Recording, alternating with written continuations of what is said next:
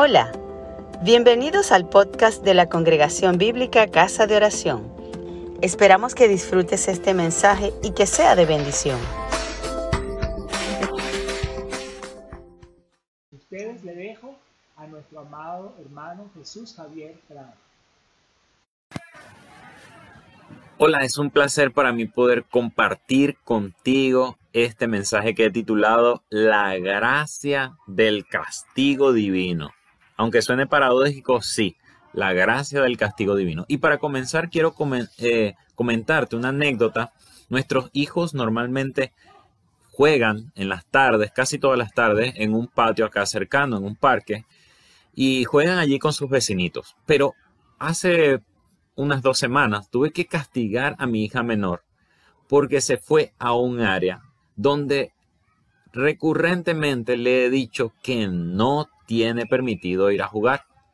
Ella se fue a jugar allá y entonces le tuve que imponer un castigo. El castigo era estar tres días sin poder ir a jugar al parque. Solamente tenía que quedarse en casa y a lo más salir a nuestro patio acá, pero sin permiso de jugar con sus vecinitos. Cuando le impuse este castigo, ella estaba molesta, enojada y triste pero no podía hacer otra cosa, ya estaba castigada. Supongo que a ella le parecía que era injusto el castigo, pero de verdad, reiteradamente le dije que no tenía permiso de ir a jugar allí. Y cada vez que llegaba del trabajo, ella me miraba, me miraba así con esa carita tierna como diciéndome, déjame ir a jugar. Y a veces me lo decía y yo le respondía con dureza, no, Usted está castigada, no puede ir a jugar con sus amiguitos por irse al lugar donde yo le dije que no se fuera. Me partía el corazón verla llorar a veces porque no la dejaba ir a jugar, pero sabía que era por su bien. Le impuse el castigo porque quería que ella supiera que no bromeo cuando le digo que no se vaya a jugar a esa área lejana y escondida donde hay peligros y yo no puedo verla. En esos tres días creo que ambos nos sorprendimos porque cuando regresaba del trabajo, ahora ella no estaba con sus amiguitos, ahora podía encontrarse conmigo en casa y podíamos hacer algo juntos. Ambos podíamos disfrutar de la compañía mutua. Finalmente, aunque no jugó con sus amiguitos porque, eh, porque tenía el castigo, disfrutamos ambos de la compañía mutua. Toda esa situación trajo a mi mente un pasaje que ya había estado reflexionando, reflexionando varias semanas atrás. Y el pasaje está en Jeremías 29 y lo pueden ir buscando. Ese texto de Jeremías está enmarcado en el contexto de un severo castigo que Dios le aplicó a su pueblo, al pueblo de Judá. Pero antes de leer este texto, quiero decirles que ese castigo que refleja Jeremías 29, ya estaba anunciado por Dios. Y reiteradamente lo anunció Dios por medio de por la boca de sus profetas. Pero la primera vez que lo anunció fue cuando se estableció el pacto en Deuteronomio 28. Y quiero leer el pasaje. Y sé que no es el pasaje clave de hoy, pero es el que nos va a hacer entender el contexto de esta y, y esta severidad del castigo de Dios. Deuteronomio 28, del 30 al 36 dice así. Estarás comprometido para casarte, pero otro se acostará con tu prometida. Construirás una casa, pero otro vivirá en ella. Plantarás un viñedo, pero nunca aprovecharás sus frutos. Verás descuartizar a tu buey delante de tus ojos, pero no comerás ni un solo bocado de la carne. Te quitarán el burro y nunca más te lo devolverán. Entregarán tus ovejas y cabras al enemigo, y nadie saldrá a ayudarte. Presenciarás el momento en que se lleven a tus hijos e hijas como esclavos. Se te partirá el corazón por ellos, pero no podrás hacer nada para ayudarlos. Una nación extranjera y totalmente desconocida se comerá las cosechas por las que tanto trabajaste. Sufrirás una opresión constante y un trato cruel. Te volverás loco al ver todas las calamidades que te rodean. El Señor te cubrirá las rodillas y las piernas con llagas incurables. De hecho, te llenarás de llagas desde la cabeza hasta los pies. El Señor te desterrará junto con tu rey, te hará vivir en una nación que ni tú ni tus antepasados conocían, y allí en el destierro rendirás culto a dioses de madera y de piedra. Y bueno, no quiero ahondar en la explicación de todo este pasaje, porque no es el pasaje clave, pero es el que nos ayuda a entender sobre la severidad del castigo de Dios. Es claro que este castigo que se describe aquí es bien duro, nos deja el pensamiento de que el pueblo debía haber cometido una serie de pecados recurrentes y terribles para merecer un trato tan cruel. El pasaje de Deuteronomio a simple vista eh, nos deja la sensación de que Dios derrama una ira tremenda, tremenda. Y esa, esa ira se manifiesta en una situación terrible de calamidad. De hecho, sí, al pueblo le llegó el momento de recibir este castigo. Y ese castigo está en, en, Jeremías capítulo 29. Y ahora sí quiero que leamos, este es el pasaje clave de hoy. 29, desde el versículo 4 hasta el 14. Lo voy a leer, dice, esto dice el Señor de los ejércitos celestiales, Dios de Israel, a los cautivos que Él desterró de Jerusalén a Babilonia. Edifiquen casas y hagan planes para quedarse, planten huertos y coman del fruto que produzcan. Cásense y tengan hijos, Luego encuentren esposos y esposas para ellos, para que tengan muchos nietos. Multiplíquense, no disminuyan, y trabajen por la paz y prosperidad de la ciudad donde los envié al destierro. Pidan al Señor por la ciudad, porque del bienestar de la ciudad dependerá el bienestar de ustedes. Esto dice el Señor de los ejércitos celestiales, Dios de Israel. No permitan que los engañen los profetas y los adivinos que están entre ustedes en la tierra de Babilonia. No presten atención a sus sueños, porque les dicen mentiras en mi nombre. Yo no los envié, dice el Señor. Esto dice el Señor. Ustedes permanecerán en Babilonia durante setenta años, pero luego vendré y cumpliré todas las cosas buenas que les prometí, y los llevaré de regreso a casa pues yo sé los planes que tengo para ustedes, dice el Señor. Son planes para lo bueno y no para lo malo, para darles un futuro y una esperanza. En esos días, cuando oren, los escucharé. Si me buscan de todo corazón, podrán encontrarme. Sí, me encontrarán, dice el Señor. Pondré fin a su cautiverio y restableceré su bienestar. Los reuniré de las naciones a donde los envié y los llevaré a casa, de regreso a su propia tierra.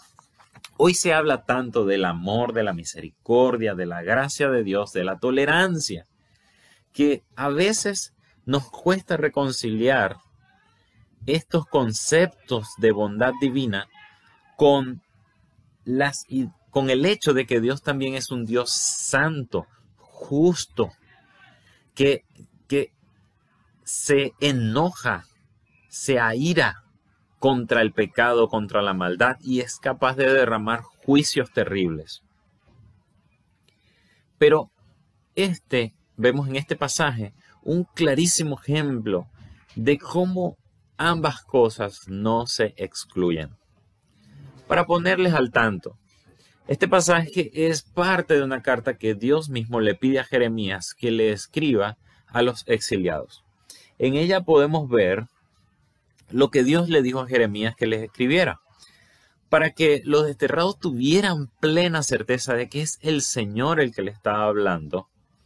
Repite continuamente, así dice el Señor. Esto lo podemos ver en los versículos 4, 8, 9, 11, 10, 11, 14.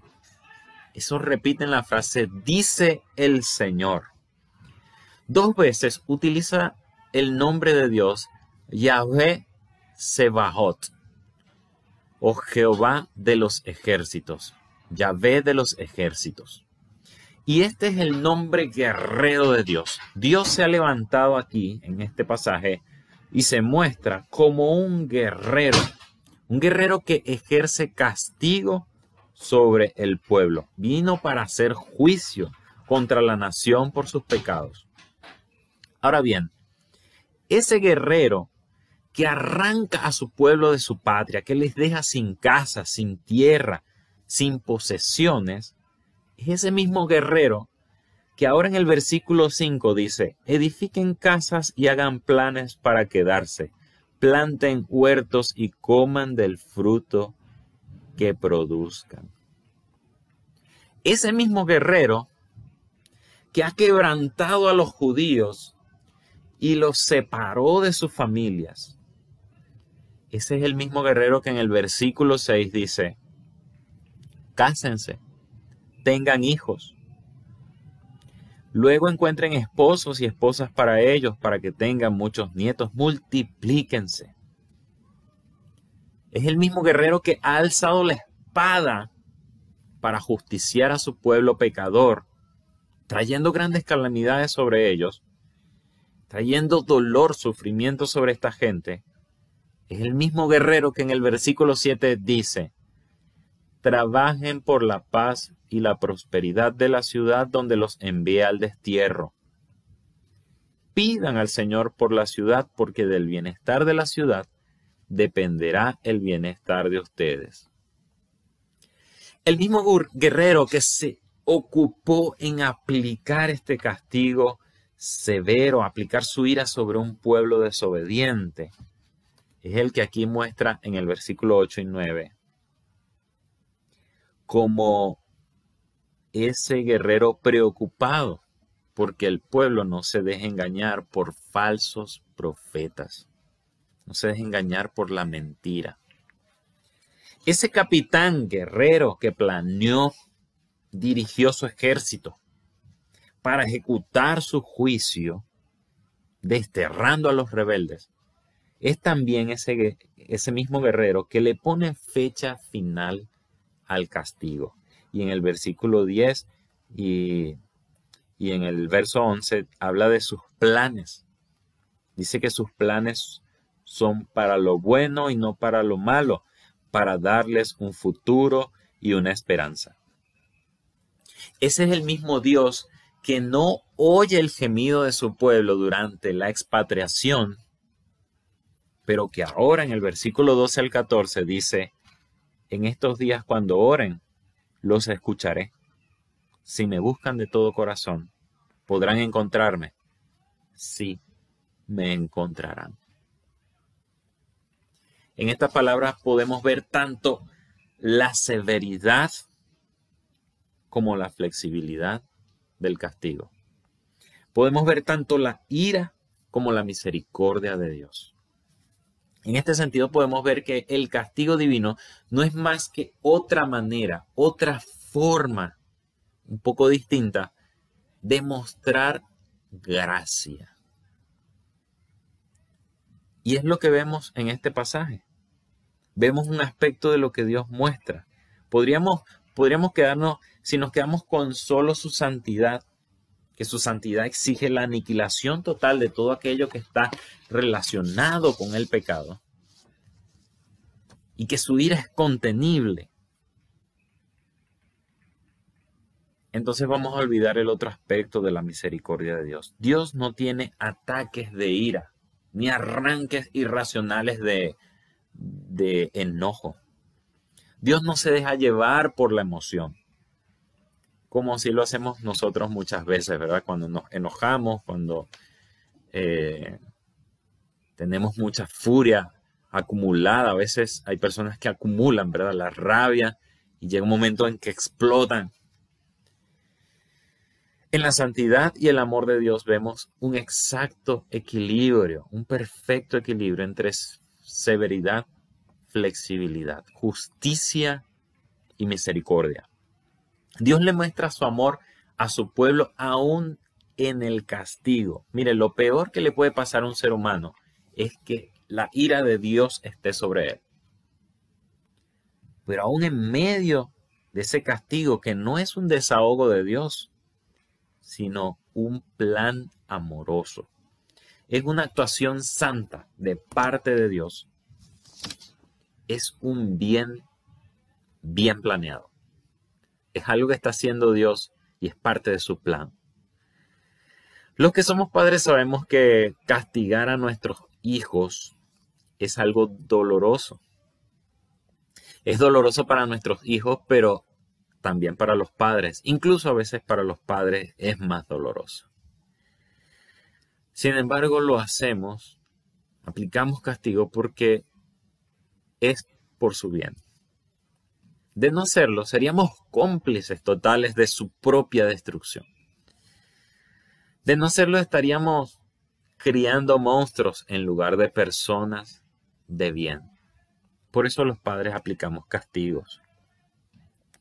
Hay una canción, hay una canción cristiana que dice, dice así: Jesús, tal como soy, me amas. Tu amor no va a dejarme así. Y lo que entiendo de la Biblia y de este pasaje es exactamente eso mismo. Dios nos ama así tal cual somos. Pero eso no significa que su amor nos va a dejar en esa condición pecaminosa, caída, corrupta que tenemos. Dios acepta al pecador cuando viene a sus pies, tal como Él es. Le da su amor sin imponer condiciones. No, primero, Dios no le exige que tiene que santificarse. Pero el amor de Dios no va a dejarle así. El pecador viene a Dios con su necesidad y con su inmundicia. Dios le acepta. Pero Dios comienza un proceso de transformación en esa persona. Y a veces ese proceso de transformación, ese proceso de aprendizaje, de crecimiento, incluye el castigo. Dios aquí en este pasaje muestra el mejor plan para el ser humano.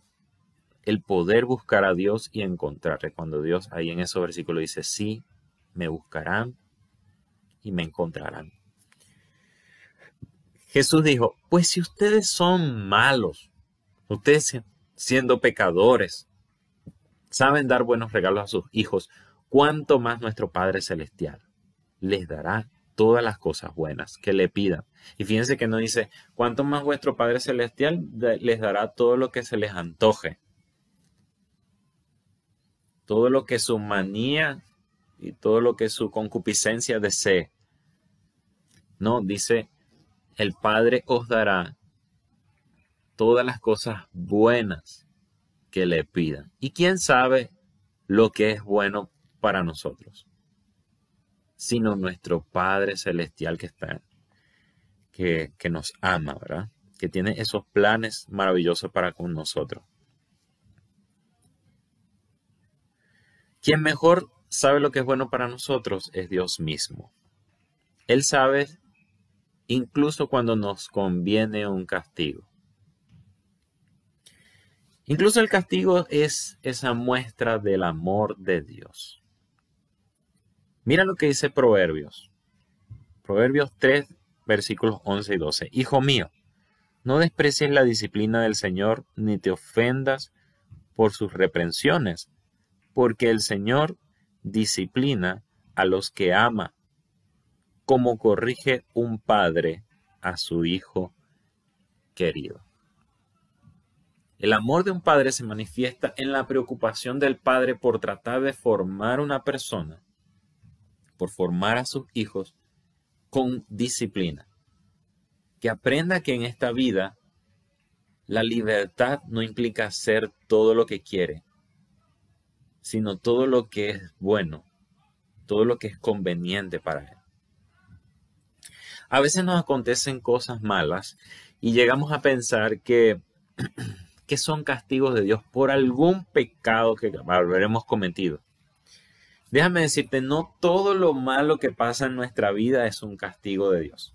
Y, y quiero aclarar esto porque a veces hay personas que le pasan cosas malas y somos rápidos para juzgar y decir, ese es un castigo de Dios.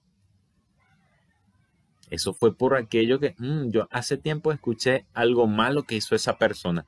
seguro este es el castigo que le tocó. No todo lo que pasa en nuestras vidas son meros castigos de Dios y en la vida de la gente son castigos de Dios. Algunas cosas pasan porque son pruebas. Con ellas Dios quiere mostrarnos hasta dónde somos capaces de llegar, quiere moldear nuestro carácter y quiere que, que le conozcamos mejor. Ese es el ejemplo de Job. Job vivió una calamidad terrible, terrible. Y bueno, los amigos que le fueron a visitar eh, le sirvieron de consuelo mientras estuvieron callados. Por siete días estuvieron callados y cuando comenzaron a hablar, realmente fue un maleficio para el pobre Job, que estaba sufriendo allí la calamidad. Claro, quien lee el libro de Job se da cuenta desde inicio qué es todo lo que está pasando. Saben que se trata de una prueba, saben que Satanás ha herido y ha tocado el cuerpo de Job, pero en el libro Job no sabe qué está pasando, ni los amigos, ni la esposa, nadie sabe lo que está pasando. Ninguno de los seres humanos que están ahí saben lo que está pasando. Y vemos que se trató de una prueba. Algunas otras cosas malas son simplemente tentaciones. Eh, que provienen, esas tentaciones provienen, como dice Santiago, de nuestras propias concupiscencias, de nuestros malos deseos, de nuestros sentidos extraviados.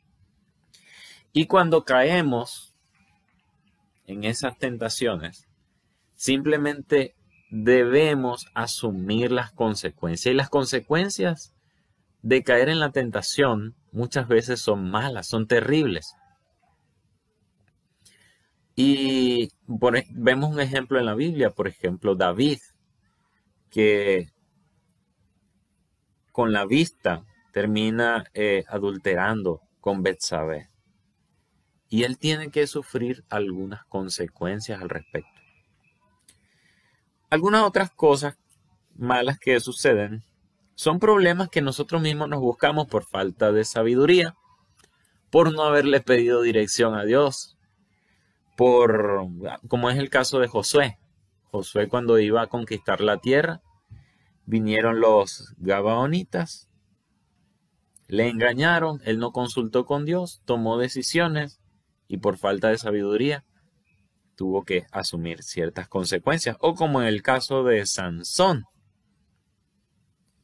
En el caso de Sansón, bueno, son problemas que es un ejemplo de problemas que nosotros mismos nos buscamos por falta de sabiduría. Bueno, Sansón con sus novias filisteas, ¿verdad? En vez de buscar una, una mujer del pueblo de Dios buscaba de esta gente pagana que adoraba a dioses falsos. También a veces tomamos decisiones apresuradas y un ejemplo de ello lo tenemos en Saúl, cuando esperaba a Samuel para ofrecer el sacrificio y no pudo esperar, tuvo que sacrificar y en vez de ser paciente, ¿verdad? Como sea, Eh, las calamidades vienen y no necesariamente son castigo de Dios. incluso algunas calamidades vienen a nuestra vida porque son simplemente cuestiones que suceden porque vivimos en un mundo caído. Por ejemplo, vemos el coronavirus que ahora anda por el mundo. Algunos dicen que es un castigo de Dios por el pecado, por la maldad de las naciones. Y puede, podría ser así. También podría ser que es simplemente cumplimiento de lo que Dios ha dicho, que las plagas estarían difuminándose por el mundo. Lo cierto es que vivimos en este mundo caído y a veces olvidamos que vivimos en este mundo caído y que las calamidades van a pasar. Como dice Eclesiastes, tiempos y ocasiones acontecen a todas a todos los seres humanos bajo el sol. Pese a todas estas calamidades, sea castigo, sea que hayas tomado una decisión apresurada, una decisión sin sabiduría, o que hayas no le hayas pedido dirección a Dios, sea que Dios te esté probando o te esté castigando, o sea simplemente una consecuencia de tus actos, como sea la misericordia de Dios, Los planes de Dios para tu vida no se extinguen por estas cuestiones. Ninguna de estas circunstancias anulan el amor y la gracia de Dios. Como dije al inicio, la peor condición en la que puede estar una persona es que la ira de Dios esté sobre él. Pero acá vemos un caso, el caso de los judíos en el exilio. Cómo la misericordia de Dios, ese guerrero que se levantó con su espada para ejercer juicio, es el mismo que extiende su misericordia.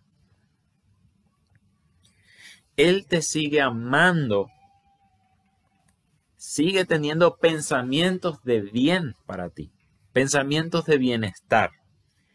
Y déjame decirte otra cosa, Dios le ha puesto fin a la calamidad.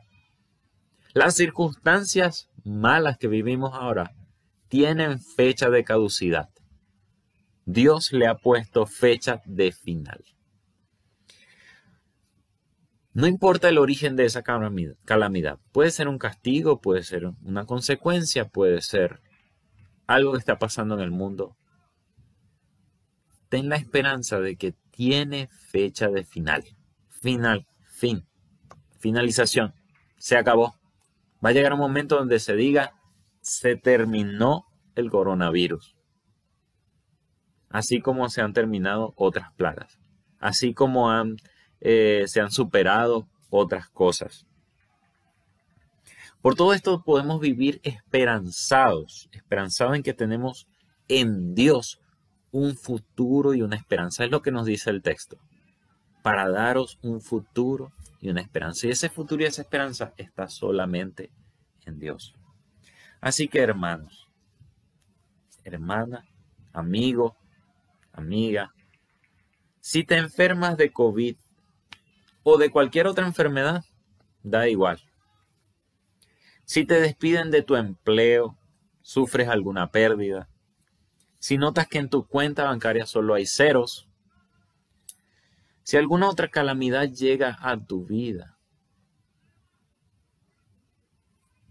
por favor recuerda que Dios te sigue amando. Dios sigue teniendo planes de bien de bienestar para ti. Esa calamidad que ha tocado tu vida tiene fecha final. Cuando la calamidad toque tu puerta, recuerda esto y ora a Dios. Pídele su dirección, pide su ayuda. Procura el bien, procura no desmayar, porque la calamidad, cualquiera sea su origen, incluso el castigo divino, tienen fecha de caducidad. Y si la puerta, perdón, y si la calamidad toca la puerta de un vecino, de un amigo, de un familiar, de otro hermano, por favor, dale esta palabra de esperanza. Dile que Dios tiene planes de bien. Dile que la calamidad tiene fecha de caducidad. Apóyale, no les juzgues, no les digas, eso es castigo de Dios por tu pecado. Dile, Dios tiene planes de bien y no de mal. Y le ha puesto fecha de caducidad a la calamidad, al castigo, a lo que sea que a cualquiera sea la circunstancia. Y espero, quiero despedirme con esta palabra de esperanza para ti. Dios tiene planes, Dios tiene futuro. Podemos tener en Él esperanza. Oremos, Señor, gracias por tu enorme misericordia que aparece incluso en la circunstancia del castigo, en medio de tu ira santa, de tu ira justa, de tu ira perfecta, de esa justicia que reclamas por ser tres veces santo. Aún en medio de esa santidad, de esa justicia, de esa perfección, y no sin excluirla, está tu amor, tu misericordia y tus planes. Porque tú no te enojas, Señor, como nosotros, que en la ira del hombre no obra la justicia divina.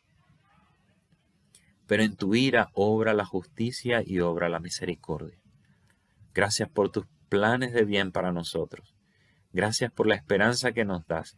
Gracias por ponerle una fecha de fin al castigo, a la calamidad, a las circunstancias adversas que nos suceden. Gracias Señor por tu amor. Te agradezco Padre en el nombre de Jesucristo. Amén. Gracias por escucharnos. Si te gustó, compártelo con tus amigos.